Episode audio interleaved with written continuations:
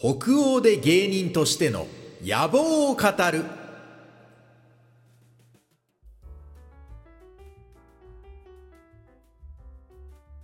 これもリアルなフィンランド。通称これフィン。ラジオトークアップルポッドキャストスポティファイでお聞きの皆さんもうフィンランドで芸人をしております現高木です。今回のポッドキャストはですね北欧フィンランドにおいて芸人として活動しております。私現高木の最終的な夢野望目標これについてね詳しく語っていこうかなと思います。ただご安心ください。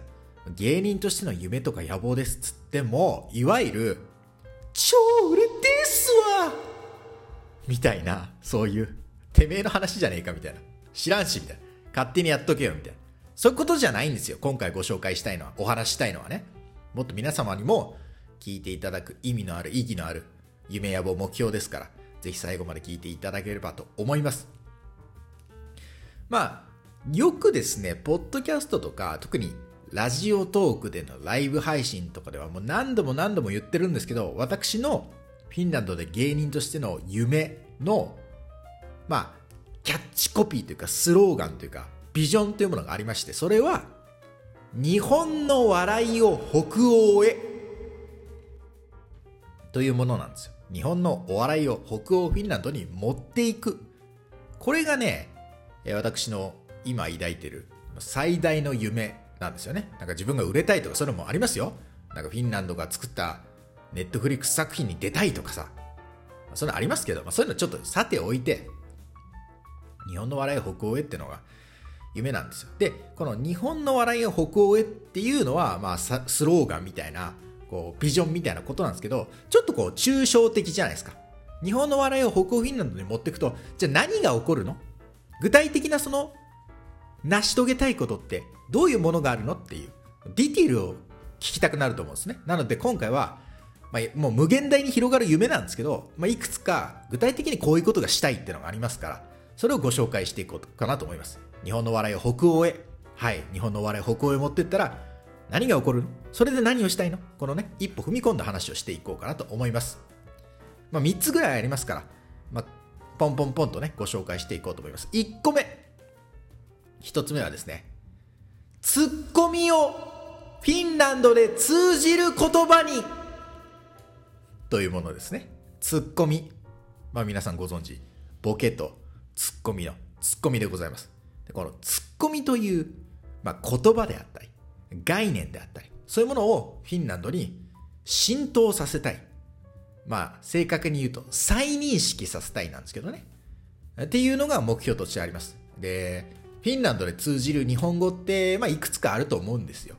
例えば、まあ、寿司もそうですしね。まあ、花見とか、照り焼きとか。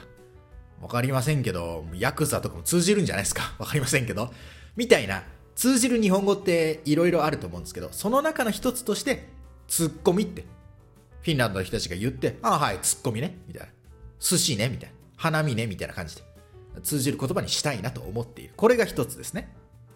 で、これがですね、実は、この日本の笑いを北欧へっていうことを考え出した全ての始まりでもあるんですよ。原点なんですね。で、なんでこういうことを一番最初にツッコミを通じる言葉にしたいって思ったかっていうと、軽くご紹介しますけど、実はですね、フィンランドにも私、玄高木の目線から見て、ツッコミという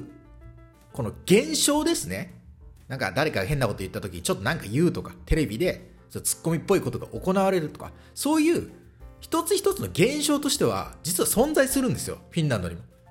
テレビ番組でも、あ、これもうツッコミがテーマになってる番組じゃん、みたいな、あるんですね。なんですけど、実はフィンランドではそのツッコミというものが現象としてはあるんだけど、言語化されてたり、カテゴリーになってたりと、そういうところまではたどり着いてないんですよ。やってるけど、よくわかってないっていうことなんですね。なんで、その、私からすればフィンランドでツッコミがあるんですけど、そのツッコミというものを、例えば動画の中で、わしの作った動画の中で、ちょっと説明したりすると、フィンランド人は、なんだこれみたいなことを言う人が一部いるんですよ。一部ですよ。全然普通に受け入れてる人もいますけど、一部はとある理由からちょっと反発しがちなんですね。これちょっとすごい長い話になるんで別に置いときますけど。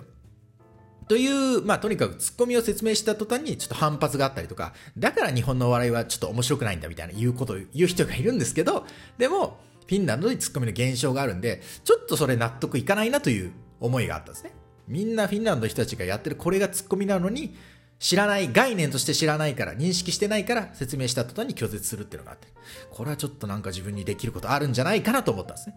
で、もともと私もお笑いのタイプとしてボケっていうよりは全然ツッコミの人間なんで、そうおかしいだろとかそういうこと言ってるタイプなんで、だからそういう意味でも使命感を感じたんです。あ、ツッコミ広めたいな。ツッコミを伝えたいな。みたいなところから、あれちょっと待ってよと。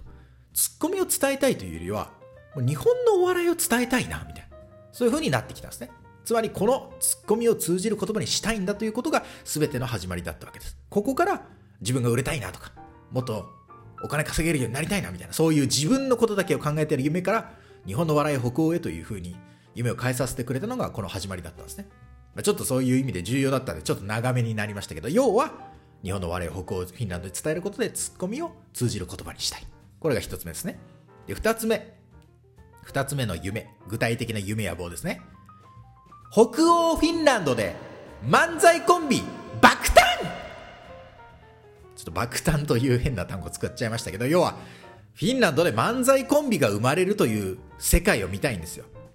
やっぱりそのツッコミを説明する上で漫才というこの2人の掛け、まあ、2人じゃなくてもいいですけどね掛け合いというのは欠かせない要素ですからおのずとそれは説明することになるしプラスで言うとフィンランドは漫才みたいなものがないんですねそのまあ演目としてあるのは、まあ、コント、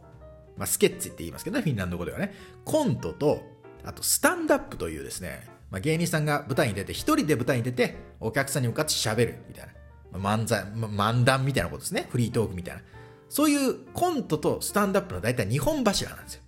だから漫才というものはないんですね。ただまあもう、おのずとツッコミを説明する上で漫才のことを紹介するのはもう必然ですから、そういうふうに漫才の魅力も発信することで、なんだなんだと、フィンランドの人たちがね、コントとスタンダップは知ってるけど、漫才っていうものがあるのかって説明すればするほど、漫才面白いじゃないかな、みたいな人が生まれて、で、そのうち、フィンランドで、じゃあ俺たちもちょっとお笑いやりたいと思ったけど、スタンダップとコントもいいかもしれないけど、ちょっとこの玄高木が言ってた漫才ってのやってみないかいみたいな、2人が生まれた日にはですよ。泣いちゃいますよ、それはもう本当にね。で、まあ、その、ここからは本当妄想になりますけど、それ、そんな漫才コンビが日本に逆輸入したりとかね。逆輸入じゃないか、もう普通に輸出ですよね。輸出されたりとか。あとはなんか M1 グランプリにフィンランド人コンビが参戦するとかわかりませんけどね。まあ、そんなことも日本の笑いを北欧へ伝えると生まれることだなっていうことですね。これも夢は野望目標でございます。で3つ目、具体的なものですね。ちょっと長いですけど、ネットフリックスやアマゾンプライムで日本のバラエティコンテンツが公開された時になぜか日本とフィンランドでだけランキングぶち上げちょっと長いし、テンションがおかしいですけど、まあそういうことですね。えー、今インターネット時代ですからね、別に日本に住んでようが、フィンランドに住んでようが、日本のコンテンツ見ることって割とたやすいわけですよ。ネットフリックスとか Amazon プライムでオリジナルコンテンツが作られていれば、そこにはですね、各国の字幕がつくわけですね、ちゃんとね。フィンランドでも見れる日本のコンテンツいろいろありますよ。えー、例えば Amazon プライムではドキュメンタル見れますしね。えー、ネットフリックスでは、まあ、バラエティではないですけど、浅草キッド、映画浅草キッドが見れたりとかね。あと、トークサバイバーっていうね、バラエティ番組を見れるようになります。まあ、そんなに多くないですけど、普通に見れるんですよ。ただやっぱり、あの、お笑いっていうのは基本的にその、背景であったりとかね、システムであったりとかね、いろいろ要求されるものが多いんで、外国に届きづらいんですけれどもね、そういうのが私、玄太がフィンランドでこう、ああだこうだと説明を繰り広げていって、みんなが理解するようになった時に、あ、じゃあ上質な日本のコンテンツでも見てみるかなんて思った時に、なんか流行っちゃって。で、Amazon プライムとか、Netflix のアナリティクスの部門がデータ見たら、なんかちょっとキャップ!なぜか日本とフィンランドでだけランキングぶち上がってます!みたいな。なんだそれ!原因を調べろ!わかりました!キャップ調べてきましたどうした？その原因はこの男現高木でしたまあみたいな、ちょっと妄想になってますけど、妄想になってますけど、っていうのは夢野望なんですよ。まあこ、こんな感じですね。もうどんどん増えていくんですよ、日々。なんかあれこれ考えてるうちに日本の笑い北欧へって考えると、どんどんいろんなことが派生してくるんですよね。それを全て叶えたいと思っていますね。っていうのがあります。これがまあちょっと長くなりましたけど、夢の具体的なもの例でしたね。で、まあ、軽く残り喋りますけど、なんでそんなことをするのかって話ですよ。なんで日本の笑い北欧へ伝えるってことをするのかっていうと、日本人的にはですよ。日本人的には単純にそれが面白いからですよ。そんな世界を見たいじゃないですか。フィンランド人漫才コンビ爆誕見たい。フィンランドでツッコミが通じる見たい。えー、なぜか日本のコンテンツがフィンランドだけぶち上げ見たいですね。で、これは我々にとっては、日本人にとっては、日本出身の人間にとっては見たいからですね。で、フィンランド人にとってそれが何のメリットかって話なんですけど、フィンランドってね、人口少ないですか？ら550万人で少ないんで、国産コンテンツも少ないんで、あとフィンランド人がほとんど英語ができるんで、英語のコンテンツ楽しんじゃうんですよね。だから中にはね、フィンランドなのにね、フィンランド人なのにね、フィンランドのコンテンツだって面白くないよっていう人もいるんですよ。つまり、自分たちの国のコンテンツをそんなに愛してない人もいるんですよね。で、日本人からするとそれちょっと不思議っていうかアニメとか漫画があって自分たちの国のコンテンツ好きですから、なんかそれって悲しいなと思ったんですね。だから、私が日本とフィンランドのお笑いをミックスすることによって、フィンランド人が、あ、なんか俺たちの国のコメディって、お笑いって結構ユニークじゃね？みたいなところから、まあ、自分の国のコンテンツに対する愛情が深まってくれればいいなと思っております。ということなんですね。まあそういうためにやるわけです。で、まあその夢を叶えるためにじゃあ具体的にどういうことをやってるかっていうことですけど、これはもう日々の活動ですよ。フィンランドの人たちにコントを作ったりとかね、そういうのをやってます。で、あと説明動画をやってますね。ツッコミってこうなんですと。日本では実はお笑いがめちゃくちゃ人気なんですとかね。そういうこともやってます。そしてここで重要なのが、こうして夢などを具体的に語り、日本の皆様について、日本の皆様に対して語り、この夢に対する支援者を増やすことということでございます。ぜひ皆さん、この夢をね、応援したいと思ってくだされば嬉しく思います。ということで今回は私の夢や望目標についてお話しさせていただきました。また次回別のトークテーマでお会いしましょう。それではさようなら。もいもーい。